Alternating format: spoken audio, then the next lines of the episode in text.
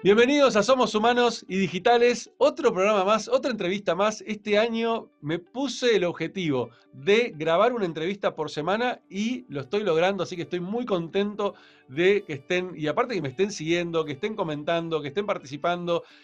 Amo esto que estoy haciendo, así que espero que lo estén disfrutando tanto como lo estoy disfrutando yo.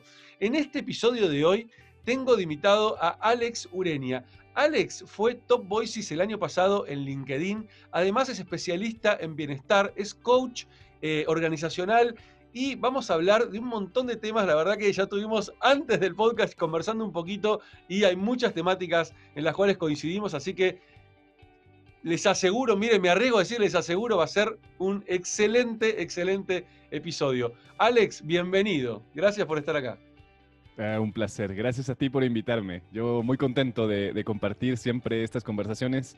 A mí me encantan, ¿no? Estoy, estoy enfocado muchísimo a generar discusiones, a poner esto en la mesa, a, que se expanda la voz, ¿no? Al final, todos estos temas de los que hablamos, eh, pues benefician a las pequeñas empresas, a los emprendedores y esto hace que la región crezca. Yo soy un un firme creyente de que Latinoamérica tiene que expandir su, poderío, no, no, no, en términos terribles como lo han hecho otros países, pero creo que tenemos tanto, tanto, tanto que aportar que mientras más herramientas entreguemos a la gente, mejor.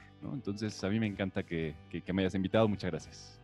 Coincido plenamente, Alex. Y, mira, creo yo que eh, cada vez más es importantísimo esto de de, aprovechar, aprovechar la tecnología, aprovechar lo que hoy nos dan las redes, que esto era prácticamente imposible en, otro, en, otro mundo, por llamarlo de alguna manera, ¿no? No sé, retrotraigamos, O sea, 10 años atrás, 15 años atrás, 20 años atrás, los únicos que tenían el poder de, poder transmitir ese tipo de cosas, de comunicarlo, eran solamente los medios tradicionales y tenías que ser, entre comillas, un famoso o lograr tener una repercusión realmente muy grande para que te pudieran, te dieran un espacio ¿no? en, esos medios y poder transmitir. Y la realidad es que eh, muchas de las cosas quedaban sesgadas a lo que los medios decidían que era lo que se mostraba. Y creo que hoy, gracias a las redes, gracias a Internet, gracias a, la democratización de la información, hoy podemos este, estar hablando de tantas temáticas que muchas empresas eh, no lo hubieran, no hubieran llegado nunca a enterarse de esto. Y ni hablemos de las pymes, ¿no? Que muchas veces están, les cuesta muchísimo poder eh, eh, llegar a un montón de conocimiento que antes era conocimiento que la única forma de obtenerlo era pagando, no había otra forma, era o pagarle a grandes este, consultores, grandes líderes que venían a dar charlas a las compañías, y una pyme nunca podía acceder a eso, era imposible. Y hoy están a un clic de distancia, ¿no? Gratuitamente. A un clic, exacto. Y eso, es, eso es, es impresionante. A mí, a mí me encanta Totalmente de acuerdo. Sí, sí, sí, dale, dale, dale. No, Te, iba, te, iba, a decir que básicamente que, les cuentes a, la audiencia que, por ahí no te conoce. Si bien tengo, tengo gente de, muchos países que, no sé, que, me escuchan, este, eh, viste, siempre aparece gente nueva que no nos conoce. Entonces estaría buenísimo que me hagas una pequeña reseña de tu historia, ¿sí? Para, para entender. Eh, ¿Cómo llegaste a ser quien sos hoy? ¿Cómo llegaste a ser un Top Voices en, LinkedIn? ¿Y qué es un Top Voices en LinkedIn? Que por ahí hay mucha gente que tampoco lo puede llegar a Me encanta. Te, cuento la historia un poco, ¿no? Dale. Em, bueno, yo de siempre he sido un, viajero, un explorador del mundo. Em, en uno de esos viajes llegué a Chile, justamente. Me quedé en Chile, estudié una carrera que se llama Medicina Integrativa en Chile es donde empecé a, ver cosas de bienestar. Yo iba por otro lado, ¿ah? iba por las ciencias políticas, por relaciones internacionales, iba por, ese, por esa, esa zona. Y nada, dije, me voy a, a ir a viajar un tiempo antes de tomar una decisión definitiva. Así que llegué a Chile por azares del destino, en verdad, con un amigo en el sur de Chile, ahí en las montañas, nevado, todo, seguramente ya, ya te imaginas, ¿no? sur, Totalmente. Como, como lo es Argentina. Me enamoré, me enamoré de Chile, completamente de esa naturaleza salvaje del sur. Em, me quedé cinco años estudiando allá y ahí entonces empecé a conocer el mundo del bienestar integral, ¿no? Yo tenía una idea muy vaga de lo que era, eh, pero conocí esta carrera, fue extraño, súper raro el, proceso. Eh, y justamente ahí me di cuenta de que tenía cierta capacidad para, para mirar lo, las diferentes perspectivas, ¿no? Mirar lo integral, mirar y considerar que somos físicos, somos, somos mentes, somos espíritus, somos eh, entidades sociales y que todo eso convive y que si no está uno de esos aspectos bien tratado, bien sano, entonces nos caemos y empezamos a desarrollar patologías, ¿no? Yo antes creía, era así como muy metódico y era, no, no es solo físico, puede ser que haya algo mental, pero nunca consideraba otra cosa más, ¿no? Entonces aquí fue como eh, descubrir un mundo nuevo, me, encantó. Em, empecé a hacer mucha clínica, ¿no? Con, con personas, con uno a uno, ¿no?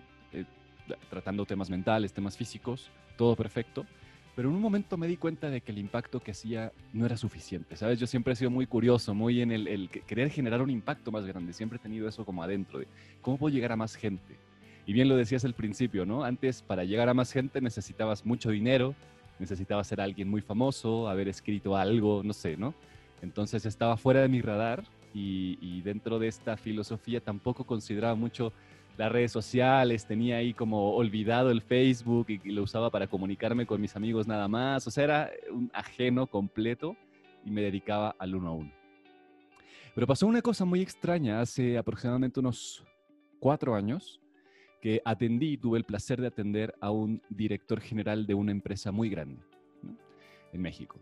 Eh, lo, atendí personalmente de un tema terapéutico eh, tuvimos una serie de sesiones muy interesantes y al ver cómo se transformaba y que me contaba cada vez que se transformaba, me contaba cómo las demás personas que colaboraban con él también recibían el beneficio. Entonces dije, aquí está.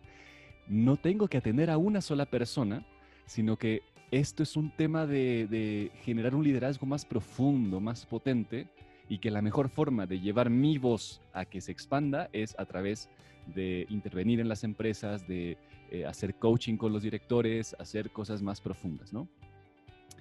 Me metí por ahí, empecé a explorar, empecé a pedir referencias, etcétera, estudié una maestría en coaching, eh, me especialicé, etcétera, y empecé en el mundo de las empresas a, llevar este mensaje de lo integral, ¿no? Como que no está peleado, que puedes llevar bienestar lo más profundo de las empresas, puedes cambiar la cultura de las organizaciones, que si se cambia esa cultura hacia una cultura más integral que considere justamente la salud de las personas, entonces el rendimiento aumenta y los resultados aumentan y esto es bueno para todos, ¿no?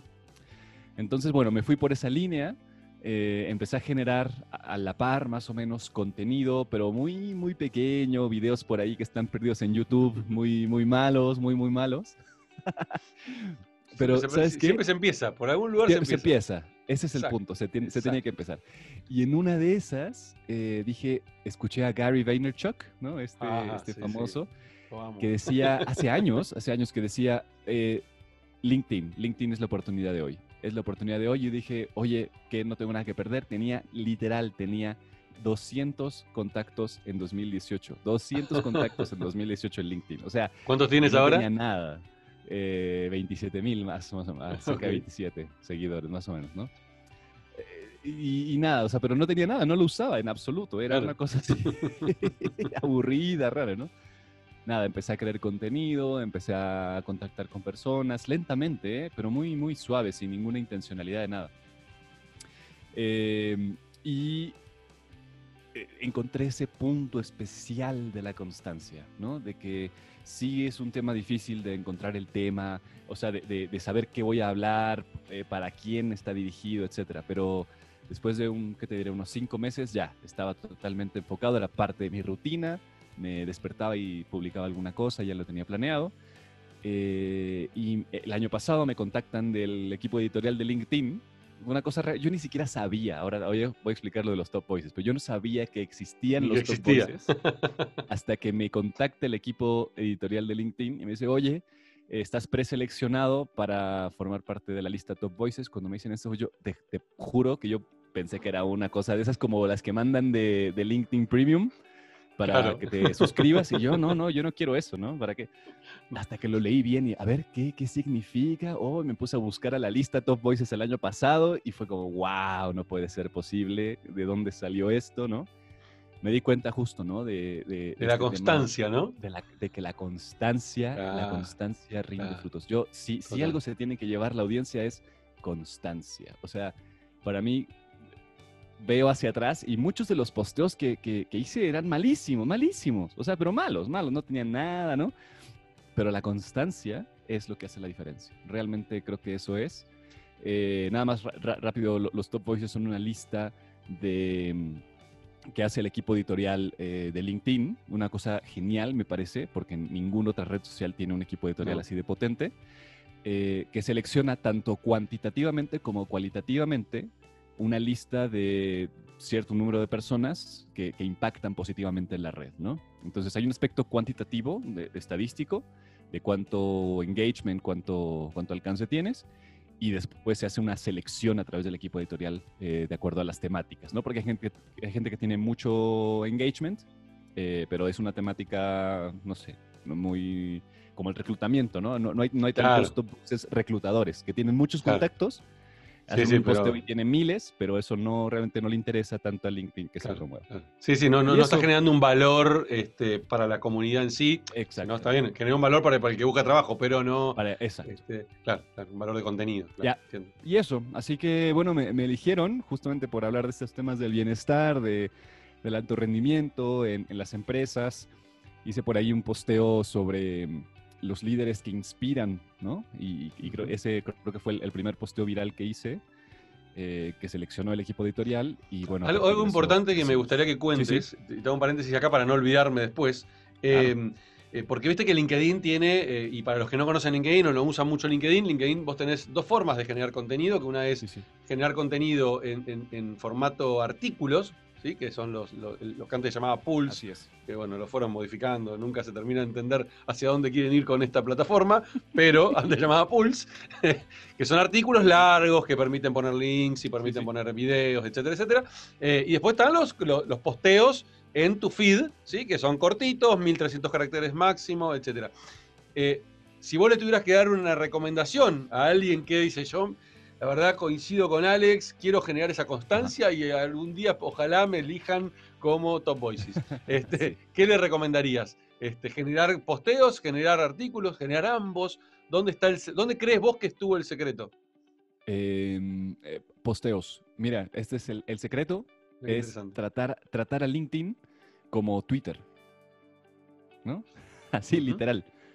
Tratarlo como Twitter, no en el eh, no en el exceso tal vez que puedes utilizar Twitter, pero al final el, aprovechar los posteos breves y muy potentes es lo más eficiente. Es decir, si tú te planteas escribir un artículo diario es imposible, no lo vas a hacer, vas a desistir en una semana, ¿no? Pero si yo te digo que solamente tienes que poner, ni siquiera los 1300, que pongas 200 caracteres todos los días, eso es totalmente posible y seguramente puedes sacar de tu prodigioso cerebro 200 caracteres interesantes para alguien eh, en, tu nicho de mercado, ¿no? Creo que eh, si pudiéramos resumir la estrategia es identificar a quién le estás hablando primero, eso es clave, ¿no? Y porque eso, eso define el tono, define eh, la profundidad, etcétera. Y ya que tienes ese, esa definición, entonces empieza por texto. O sea, ni siquiera video, ni siquiera imágenes, solo texto, puro y duro, texto, frases, no le pongas nada más. Con que hagas eso, vas a darte cuenta de que puedes generar un flujo de información continuo. Y la última recomendación que yo haría es para lograrlo, ponlo en la agenda. O sea, literal es en tu agenda, en la que tú uses, no importa cuál sea, pon a las 8 de la mañana, me tomo mi café, en LinkedIn. Y yo literalmente esa es mi, mi rutina. Es, eh, me, me, levanto, hago mis cosas, me meto a LinkedIn, hago el posteo con mi café y listo, y ya, quedó. Y no me preocupo por LinkedIn durante el resto del día, ¿no? O sea, bueno, excepto para contestar algún mensaje, cosas así, ¿no? Y, es, y, recomiendas un post por día y temprano a la mañana. Exactamente, sí. O sea, para empezar, ¿no? Para empezar, sí, sí, para empezar claro. si, si, si, quieres hacerlo, por, esa, yo creo que esa es la mejor, que lo disfrutes que hables de lo que te gusta, de lo que sabes, de cosas que te gustaría preguntar a la comunidad. LinkedIn es, eh, tiene una comunidad genial de profesionales. Todos los que están ahí están dispuestos a entregar. Yo me he encontrado unas sorpresas extraordinarias en LinkedIn. Así que o sea, si no estás en LinkedIn, ¿qué estás haciendo, no? ¿Qué... Totalmente.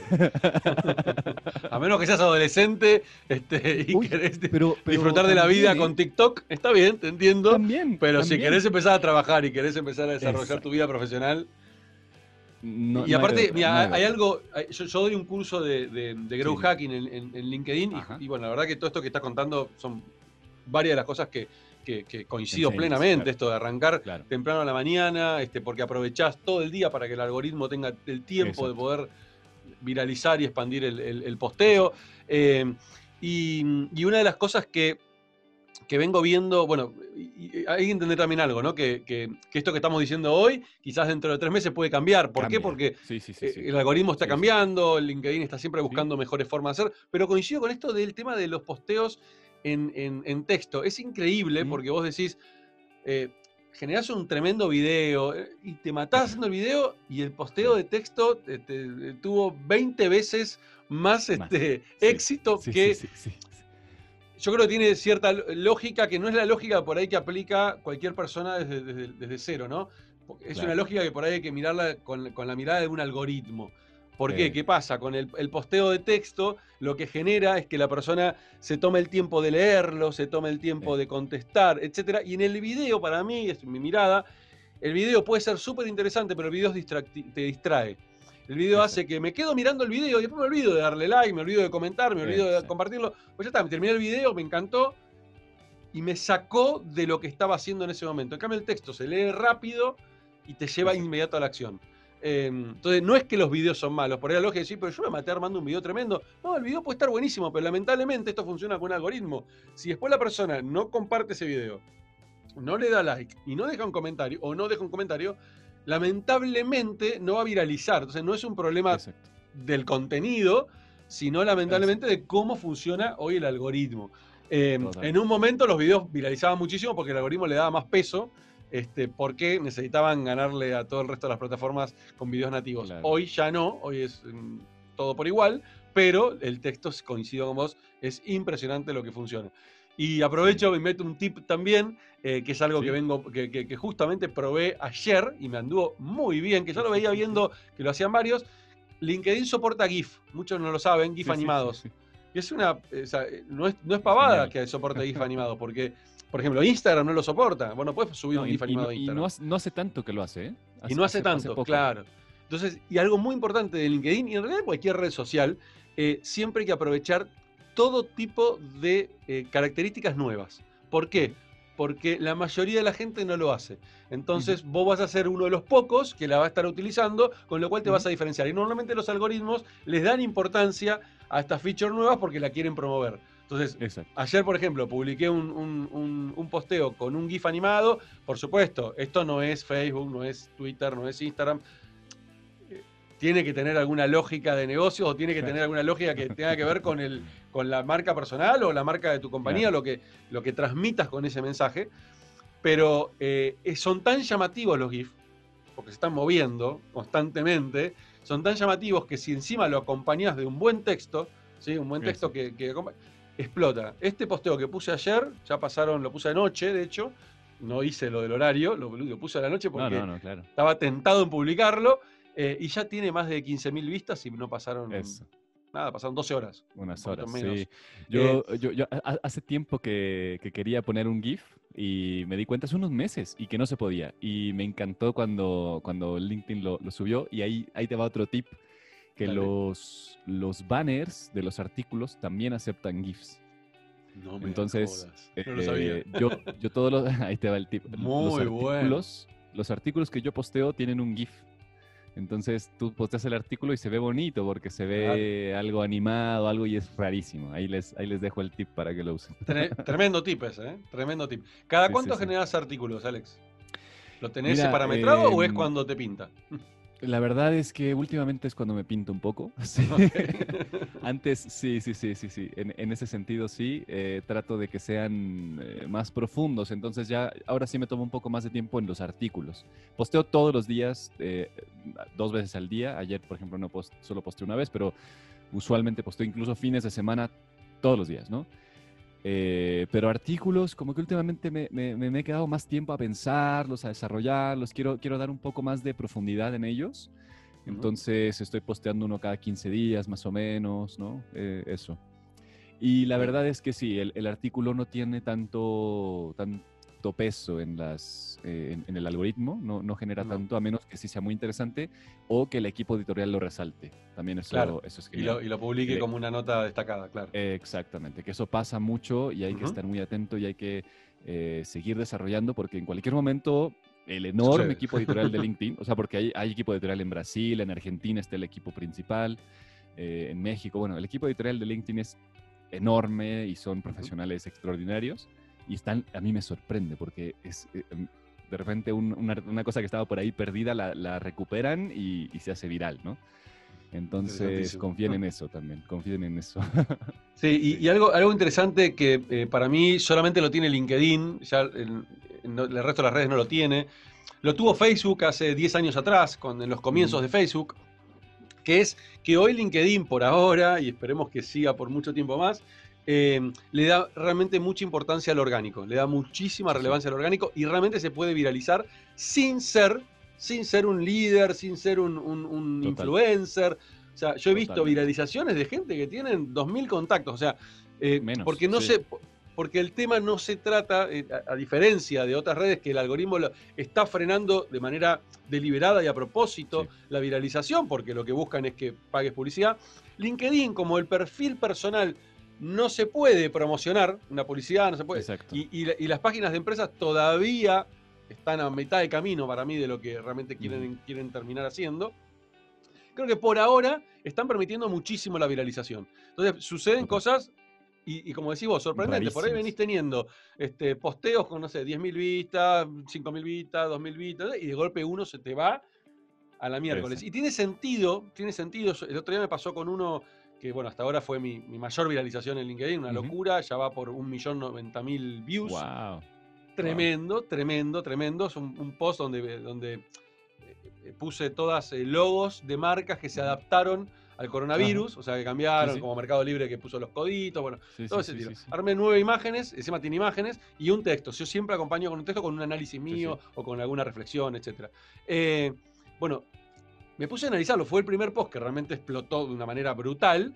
Y Claro. utilizo una herramienta externa, que de hecho la recomiendo muchísimo, Shield Up, este, que, que te permite hacer eh, analytics de tu cuenta personal, cosa que ninguna lo hace, porque la mayoría solamente es para empresas.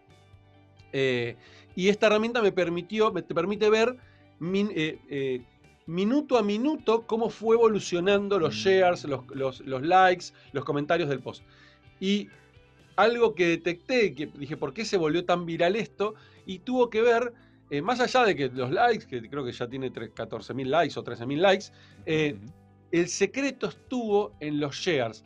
A pesar de que los shares normalmente no suelen eh, generar muchos likes para el que comparte, ¿por qué no genera likes? Porque en realidad la persona normalmente cuando ve un share hace clic y se mete en el post que se compartió y termina dando el like al post que se compartió, no al post Exacto. compartido. Pero el algoritmo le da muchísimo, o sea, el- a lo que más peso le da es cuando alguien hace share. Este Eso. post tuvo ya casi 2.500 shares, una Qué bueno. guasada. Y claro, y me puse a investigar muy por arriba, eh, con un par de herramientas que me dejan descargar información y me, y me armé un Excel para entender quiénes le dieron share. Y que encontré que muchas de las personas que le dieron share, o una, una- una cierta cantidad de perso- de personas, eran influencers.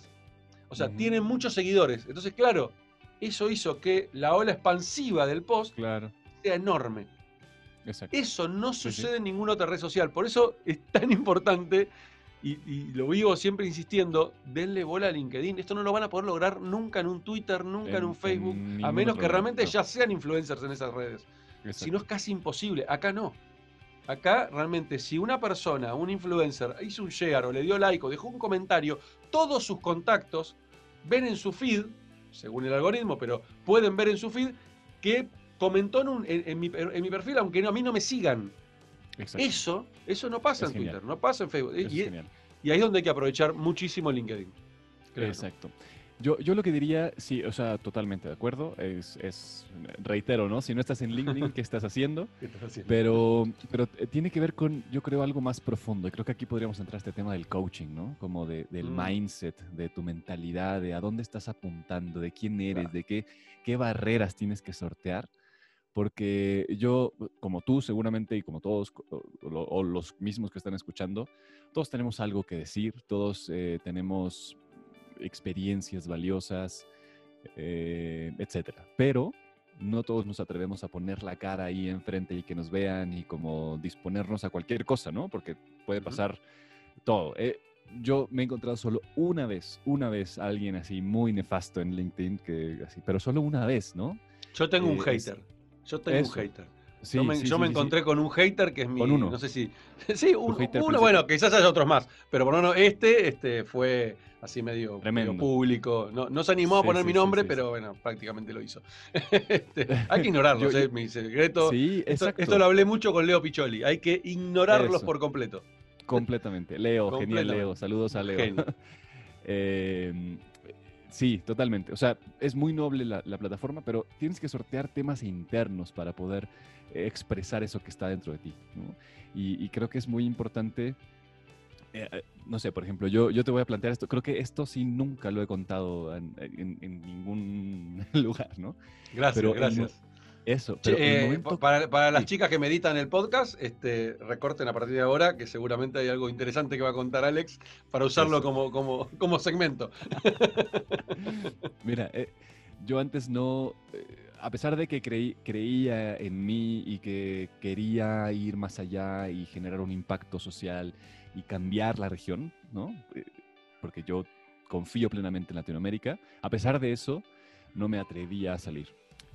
Pasó algo, literalmente fui a un curso como estos eh, que hace Tony Robbins, que pasan a través del fuego, ¿los has escuchado?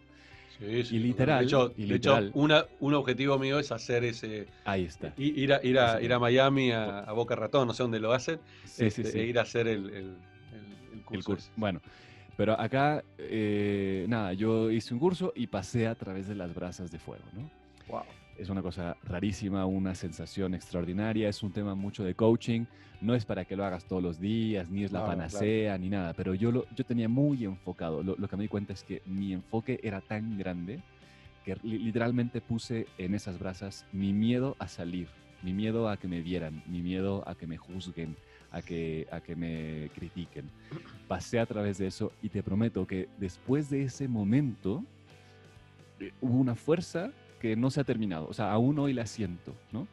Y creo que algo similar podría haber generado con coaching, con una mentoría, con, con palabras de alguien muy potente. Es decir, no importa qué tengas que hacer, no importa, pero pasa a través de tus miedos, pasa a través de ese fuego de tus miedos, porque cuando lo logres, lo que hay del otro lado es extraordinario, ¿no? Y, y- y no va a importar las trabas, las dificultades que se te presenten, vas a poder ir más adelante. Entonces yo creo que eso es lo primordial. O sea, si está ese mindset previo, si está ese fuego interno, esa sensación de que vas a ir hacia adelante y que vas a lograr un impacto profundo en la gente, uff, o sea, no, no importa si es LinkedIn, si es una red social nueva, si es lo que sea, vas a lograrlo, ¿no? Porque, porque realmente surge del corazón, surge de adentro. Y, y les recomiendo que hagan lo que sea necesario, no importa qué, para poder pasar a través de sus miedos y, y atreverse a esto, ¿no? Creo que, creo que por ahí va para mí el, el tema. Qué- ¿Cómo lo ves tú? Qué lindo, hermoso mensaje y me, me- me pone la piel de gallina porque sin haber caminado en las brasas, eh, pasear por algo similar, algo que te contaba. Sí, fuera sí, de sí, cámara antes, eh, me pasó algo muy similar, que, que, eh, también quería, quería empezar a, a- a generar mi marca personal y, y- y me empecé a encontrar con un montón de miedos, un montón de, esas, esas enanitos que tenés acá en la cabeza que te dicen, no, eso no lo hagas, no, que te va a ir mal. Sí, sí. empecé a encontrarme con un montón de esas conversaciones internas nefastas. eh, y en mi caso fue una coach eh, Mm. especialista en, en comunicación, que de hecho este, eh, la semana que viene o la otra creo que eh, va a estar en el podcast, la voy a entrevistar. Cecilia Núñez, Ceci, una genia total. Y la fui a ver a ella, este, porque bueno, si algo aprendí en, en- en- en los años de coaching, tanto como en el entrenamiento, como en los años de haber hecho coaching, es la importancia de pedir ayuda, la importancia Ujú. de animarse a pedir Ahí. ayuda, ¿no? No somos Superman. No somos Superman, no nos creamos ni supermujeres ni superchicas. No lo somos, somos seres humanos y tenemos, este, somos seres emocionales, es normal que tengamos momentos malos, momentos buenos, momentos que no confiamos en nosotros mismos, momentos que tenemos una confianza excesiva. eh, eh, y pedir ayuda no es malo, al contrario. es- para mí los mejores, las mejores este, decisiones que tomé en la vida fueron gracias a personas que me ayudaron a tomarlas. Ahí. ¿Sí? Eh, y, de y fui a, y, y a lo que iba con esto a contarte, em, eh, yo fui a, varias sesiones de coaching con, con Ceci justamente porque necesitaba empezar un camino nuevo que yo no, no, no estaba acostumbrado, que era esto de exponerme mucho más, exponerme en las redes, eh, el, el tema de la consultoría, que no me sentía seguro porque era algo que yo no estaba, yo venía de emprender, no venía de, de hacer consultoría, de trabajar en empresas de otros, y estaba muy trabado. eh, y la conclusión fue justamente muy similar a la que vos contás, ¿no? Era un miedo, era un miedo enorme que le pude poner nombre y apellido, lo pude identificar, lo pude parar ahí delante mío, ¿sí? Y en mi caso, mi miedo era mi mejor versión. Ajá. Mi miedo Genial. era yo en mi mejor versión. Era el Ismael sin miedos, ese era mi miedo. Claro. Y se enfrentaba a mí y me decía, no, de acá no pasás. De acá no pasás. Este, y fue, fue muy, muy, eh, muy fuerte el poder verlo, poder Mm. Mirarlo, ver que era un rostro conocido, ver que no era Mm. nada, de lo- no era una pared de, de- de- de hormigón como yo me lo imaginaba, que era imposible de atravesar. No, era yo mismo. Eh, y fue simplemente nada, abrazarme conmigo mismo y decirme, ¿me dejas pasar? Y se corrió y me dejó pasar. y fue increíble, fue un Exacto. momento transformador enorme. Me acuerdo que esa sesión salí con lágrimas en los ojos, este, totalmente transformado. Y siempre se lo digo y se lo repito y se lo voy a decir cuando la, la entreviste. Estoy extremadamente agradecido con ella porque sé que la respuesta va a ser, Isma, yo no hice nada, fuiste vos. Sí, lo sé, Claro, pero claro. este, fue ese, ese detonante, ¿no? Y siempre aparecen esas personas que necesitamos este, para poder hacer ese pequeño clic. Y, y- Sí. y hay un video muy lindo relacionado con el tema de los miedos, que no sé si lo viste, Alex, de, de Will Smith, que dice eh, que se llama eh, Más allá del miedo o algo así, Mm. eh, del otro lado del miedo, algo por el estilo. Está Mm. en YouTube, está buenísimo, donde él cuenta una experiencia que tuvo al tirarse en paracaídas y, y habla justamente de cómo el miedo previo, que no servía para nada, era un miedo que lo, lo- lo limitó, este, lo trabó en un montón de cosas y después, cuando se tiró en paracaídas, se encontró que del otro lado del miedo estaba la experiencia más gratificante de su vida. Eh, y creo que el mensaje ahí es ese, ¿no? Este, del otro lado del miedo muchas veces, o casi siempre, están las mejores, las mejores experiencias, ¿no? Totalmente. Eh, Totalmente. Yo, yo tengo otro video al clave. respecto. Un, ok. un- un- un video muy breve, nada más de... de- es, se llama Rabino Langosta. No sé si lo, Rabino visto. Langoste con ese nombre, Así, ya lo quiero ver. Así, literal, literal. Rabino, busquen, busquen en YouTube, Rabino Langosta, y ya. Y, y justamente habla, es muy breve, está muy bueno, pero nada más para poner este, este contexto del miedo, ¿no? Y es que las langostas llega un momento en su vida en el que tienen que salir de su caparazón porque son más grandes y que su caparazón, mira. como es un exoesqueleto, eh, limita su crecimiento. Entonces tienen que pasar a través del dolor de salir de su propio caparazón, ser vulnerables por un momento y estar como ahí, eh, sí, pues a- al, al océano, ¿no? Cualquier cosa se las puede comer, salir de su caparazón para crear uno nuevo que es más grande.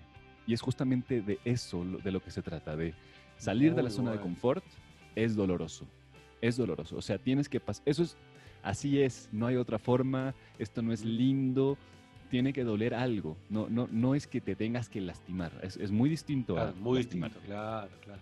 Pero duele porque mantenerte calentito en la cama, sin tener que ponerte enfrente de, los ojos y las críticas de las personas, todo eso es, es difícil, ¿no? Entonces, al final tiene que ver con reconocer cómo tú mismo te estás limitando, cómo eso que te protege te limita el crecimiento y que tienes que atreverte a salir de ese confort, de esa sensación de seguridad para poder crear una nueva, ¿no? Siempre estamos creando zonas de confort, el punto es expandirla lo más posible, ¿no? Expandirla hasta el planeta entero, que el planeta entero sea tu zona de confort, no tus dos cuadras, ¿no? No, no, no tu esquina ahí, tu pueblo, sino todo el mundo, ¿no? Entonces, pues, pues sí es un proceso, es un proceso interesante y, vale mucho la pena recorrerlo. O sea, al final estamos aquí para experimentar la vida, experimentar el amor, entender, experimentar eh, eh, nuestro más alto rendimiento. Yo soy un, o sea, confío plenamente en que estamos aquí para explotar al máximo nuestras capacidades que son ilimitadas. O sea, físicamente no tenemos, o sea, sí hay límites, pero yo cada vez que veo a una persona me sorprendo más. Justamente en un momento más voy a, voy a entrevistar a, Daniel Gómez de la Vega. Él eh, quedó parapléjico, imagínate, después de un accidente. Y sin embargo, eh, hace surf, hace triatlones, ¿no? O sea, una cosa que yo nunca he hecho, ¿no? Yo nunca he hecho un triatlón. Yo que tengo todo mi cuerpo. Y no tenés ningún impedimento, claro. ¿no? Entonces, los impedimentos están en tu mente, solo en tu mente deshazte de ellos lo más pronto posible. Realmente es eso para mí. Qué lindo mensaje, Alex. Me encanta, me encanta. Me hiciste acordar em, una, frase que me tiró una vez eh, Alejandro Marchesán, mi, amigo y, master coach, eh, en, una, en, una, en un postítulo, hablando justamente esto de la, zona de confort. Y él me tiró algo, me dijo, Isma, me gustaría cambiar el concepto de zona de confort y hablar de zona de seguridad. Porque, la, porque si no pareciera como que el confort está mal. El confort no está mal. Sigamos estando en confort. De hecho, como seres humanos queremos el confort. Yo quiero vivir en confort y vivir cómodo y estar cómodo en lo que hago. Entonces hablemos de zona de seguridad, ¿no? ese espacio donde yo me siento seguro.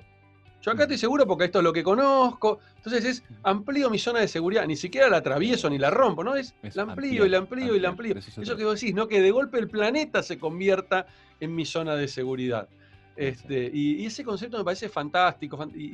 pero eh, digo, me, llevo un segundo a mi, a, mi, a, mi versión, a una versión de Ismael anterior, donde le costaba mucho salir de su zona de confort o le costaba atravesar esos miedos. Y claro, cuando estás en ese lugar, ¿viste? y vienen y te dicen todo esto, es como, sí, claro, vos porque ya lo atravesaste, vos porque es fácil hablar de afuera, vos no lo estás viviendo, ¿no? Eh, y, yo, y, cuando pasa ese pensamiento, que es un pensamiento normal y totalmente lógico que suceda, no, no digo, no, no está mal, no hay nada ni mal ni bien. Eh, eh, lo que yo cuando, cuando escucho ese, ese, pensamiento, cuando escucho esa devolución, siempre lo que digo es,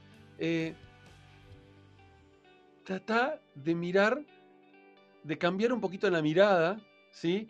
Y mirar qué podés aprender, porque este, este proceso que estás viviendo, que seguramente es doloroso y, cuesta y, te está haciendo súper difícil, estoy casi, pero completamente seguro que hay un aprendizaje enorme que tenés que atravesar. Por eso te está costando. Porque si te estás resistiendo, es porque hay un aprendizaje, porque todavía no justamente, valga la redundancia, no aprendiste. Hay algo que falta aprender. La resistencia viene porque me estoy me estoy resistiendo a algo que no quiero aprender. Entonces es poder identificar qué hay en esto que me está generando resistencia, qué es lo que tengo que aprender de acá, qué es lo que, qué es lo que, identificar qué es, porque a veces no es todo. Quizás es una sola cosita, pero que sentimos que es todo. No, no, yo no puedo cambiar de trabajo porque hace 30 años que estoy acá y voy a perder y no sé qué, y, en la jubilación y no sé, bla, bla, bla, bla. Y no, bueno, para, para, para. ¿Es todo eso o es, hay una cuestión única que te está limitando, o son poquitas cosas que te están haciendo resistir a generar ese cambio. Porque si la estás pasando mal y sin embargo te estás decidiendo seguir en esa misma situación, detectar qué es eso y ver el aprendizaje que eso te, puede dejar. ponerle nombre, claro, identificar. Exacto, ponerle nombre. Creo que ahí está a veces no, a veces no podemos hacerlo solo y ahí estás eh, integrando ideas que, hemos dicho, pedir ayuda, o sea, mientras más pronto pidas ayuda, mejor. Si te estás dando cuenta de que no puedes salir, hay muchos profesionales que podemos ayudarte para que salgas de tu zona de confort de alguna forma. Y una última cosita ahí respecto a la zona de seguridad o de confort, es que hay diferentes zonas que van después de la de confort. Hay una muy interesante que es la zona de potenciación. ¿no? Después de la zona de seguridad o de confort viene la zona de potenciación. Y esa zona de potenciación es una zona de flujo, en el sentido de tú puedes llegar ahí si pones a prueba y al máximo tus capacidades, ¿no? Eh, y esto se hace accediendo a nuevos retos. No siempre, o sea, a lo que voy es, no vas a salir de tu zona de seguridad, de confort, solo porque lo decidas, sino porque te pongas más retos. Si no hay un reto al cual tienes que, eh, como crecer, ¿no? Entonces no va a suceder solo. Y la otra es no tienes que saltar al vacío completamente. A veces tenemos esa idea de que, ah, estoy en mi zona de seguridad y tengo que saltar como, Ah, como un claro. pajarito que salta de la rama. No, no, no, es, es que eso, eso lo, lo- lo miras, lo escuchas y dices, qué miedo tener que saltar Claro. de esto y, y no hay nada después. No, Parece suicida. exactamente. Y no es así. Puedes perfectamente dar un paso fuera de tu zona de seguridad. Y puedes dejar un pie adentro de tu zona de seguridad y dar uno hacia afuera. Y eso es perfectamente válido. El punto es que te atrevas a explorar nuevas fronteras. Y si ya expandiste un paso tu zona de seguridad, entonces puedes hacer lo otro. Y eso va a estar siempre determinado por la magnitud de los retos que tú mismo te pongas, ¿no? Que tú mismo pongas en tu vida. Si tu reto es ponerte enfrente de la cámara, bueno, ponte, eh, no sé, primero ahora que es más fácil, ¿no? En, este- en, en una videollamada y, y plantea tus puntos de vista, ¿no? Siempre puedes dar un paso. Hay una cosa muy interesante que es el avance del 1%. Con que tú avances un 1% diario, en un año eres otra persona. O sea, Totalmente. claro. Simplemente eres otra persona, pero tienes que tener la constancia para hacer un avance de un 1%, manteniendo el 99% de tu zona de seguridad. ¿ah? El 99% tú Ujú. puedes dejarlo ahí tranquilo, seguro, en lo que conoces, pero un 1%, un 1% todos los días tiene que ir a algo que no conoces, a un nuevo reto. Te aseguro que con eso, el próximo año nos vamos a ver y eres alguien totalmente nuevo y, y- y con una perspectiva muchísimo más amplia del mundo. A mí me encanta eso. Transformado. Exactamente, totalmente transformado. Qué, qué- qué linda charla, Alex. Digo que tengo ganas de. tengo tantas cosas para seguir conversando. Sebas. Este, mira, yo creo que esto, esto da para, para hacer. Mira, eh, eh, te, te la tiro nomás, pero creo que da para hacer un live. Da para hacer un live en, en- en Hagámoslo. LinkedIn un día de estos, este, por fuera del podcast y, y- y- y que incluso la gente nos pregunte, porque creo que, nada, me parece súper interesante, este, Sin un duda. placer enorme conocerte, este, más allá de conocerte por las redes, digo, conocerte en persona, vía Claro. cámara. Este, Sí, sí, sí. eh, muy, muy, Es muy interesante. Eh, me gustaría, me gustaría, eh, me quedaron muchas cosas, pero la verdad que no, no quiero que sea un- muy extenso el, el- el episodio, pero me gustaría cerrar Eh, con algo que, que- que se lo pregunto casi a todos los, eh, los entrevistados, eh, que es, si te pudieras retrotraer, ¿sí? ¿Qué, edad tenés, Alex? 30. 30 años, sos, sos muy joven todavía. Tenés, Sí. uf, tanto por delante. Si pudieras retrotraerte a cuando terminaste el colegio secundario, ¿sí? Tus 18, 19 años aproximadamente. Y ponerte en la piel de ese Alex, ¿sí? Y pensar e imaginarte, ¿sí? ¿Dónde querías estar con esa mentalidad de 18, 19 años a los 30? ¿Cómo te imaginabas? Uy, nada. Solo de hacerlo me, me da emoción. Em, Esa es la parte que me encanta de esta pregunta, que genera muchas emociones. o- mira, realmente creo que no lo tenía claro. No, no tenía claro. Em, lo que sí sabía era que, que quería conocerlo todo. Eh, es- ese, ese Alex de 18 años, justamente a los 18 años yo me fui, estaba haciendo el camino de Santiago de Compostela en España. Uy, qué lindo. cruzando.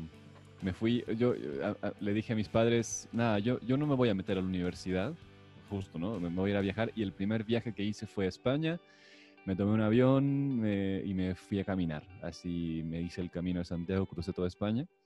¿Cuánto- ¿Lo hiciste completo? me- completo, completo. Fascinante. Y, y- y me veo ahí y realmente creo que no tenía grandes ideales de expansión, ni de ser famoso, ni de ser conocido, ni nada, nada. Era como solo quiero conocer el mundo, ¿no? Quiero mirar, mirar cómo la gente hace las cosas, cómo la gente vive, cómo, cómo, eh, cómo me comporto yo con la gente. Realmente creo que es, eso era ese Alex de hace 18 años. Me, me da mucho gusto recordarlo ahorita. Qué lindo, qué lindo. Bueno, gracias, gracias por el, por el recuerdo. Este, y, y- y gracias por contar eso, porque creo que también se ata a lo que venimos hablando, ¿no? Sí, Este, la transformación, ¿no? Cómo uno se va transformando y, y- y es. Y creo que todos hacemos este ejercicio de volver, de mirarnos hacia atrás y pararnos en, en nuestra versión, arrancando nuestro, nuestra vida profesional. Ni de casualidad nos hubiéramos imaginado dónde estamos. Ni, o sea, pero no importa dónde estés, ¿eh? es, es muy difícil poder proyectar hacia adelante y que eso se cumpla. Y eso trasládenlo a lo que quieran. ¿eh? Esto pasa en las startups, los famosos bienes plan. No se cumplen. No, no, hay manera, porque claro, porque uno en el camino va aprendiendo cosas nuevas y va cambiando el, objetivo y va, y va, transformándose. Entonces, eh, creo que el mensaje final de todo esto es no se aten, no se aten a lo que hoy creen que pueden lograr, ¿sí? porque les puedo asegurar que el futuro va a ser mucho más amplio de lo que hoy se imaginan. ¿no? Este, el ser humano no puede, no puede pensar de manera exponencial. El ser humano piensa de manera lineal. y el futuro siempre es exponencial. Eh, bien, siempre. bien dicho, bien dicho. Sí, totalmente de acuerdo. O sea, confiemos en que es exponencial, aunque nuestro cerebro nos engañe con la linealidad confiemos en la exponencialidad y, situémonos desde esa apertura, ¿no? De, mira, tal vez yo no entiendo, aún planteando la exponencialidad no lo entiendo, entonces dejémonos sorprender, creo que eso también es algo genial, ¿no? Tener esa apertura, la gratitud em, y, y decir, estamos vivos, hay que aprovecharlo, que me sorprenda, que me sorprenda esta vida solo tenemos una, quién sabe si sí, si no, más allá, eso no lo sabemos. Lo único que sabemos es que tenemos esta respiración, este momento para poder cambiar las cosas, para poder transformarnos a nosotros mismos, ¿no? Porque hablando así como muy, muy de pasada de liderazgo, primero es autoliderazgo, es cómo me convierto en un maestro, maestra de mis propios hábitos, de, de mi propia vida. Si lo logras, ya, o sea, con eso no importa dónde estés, a quién impactes, vas a generar una vida más dichosa, más plena, sin duda. Hermoso para cerrar el, episodio. muchas, muchas gracias, Alex. Un placer haberte tenido en Somos Humanos y Digitales. A mí me encanta. Gracias, Ismael, por, por esta invitación. Lo pasé muy, muy bien en esta conversación. Concuerdo que podríamos seguir hablando y, ahí está la invitación a que hagamos un live ahí en LinkedIn, que todos estén ahí atentos para, para seguirlas. Dale, dale. Queda, queda la invitación. Abrazo enorme.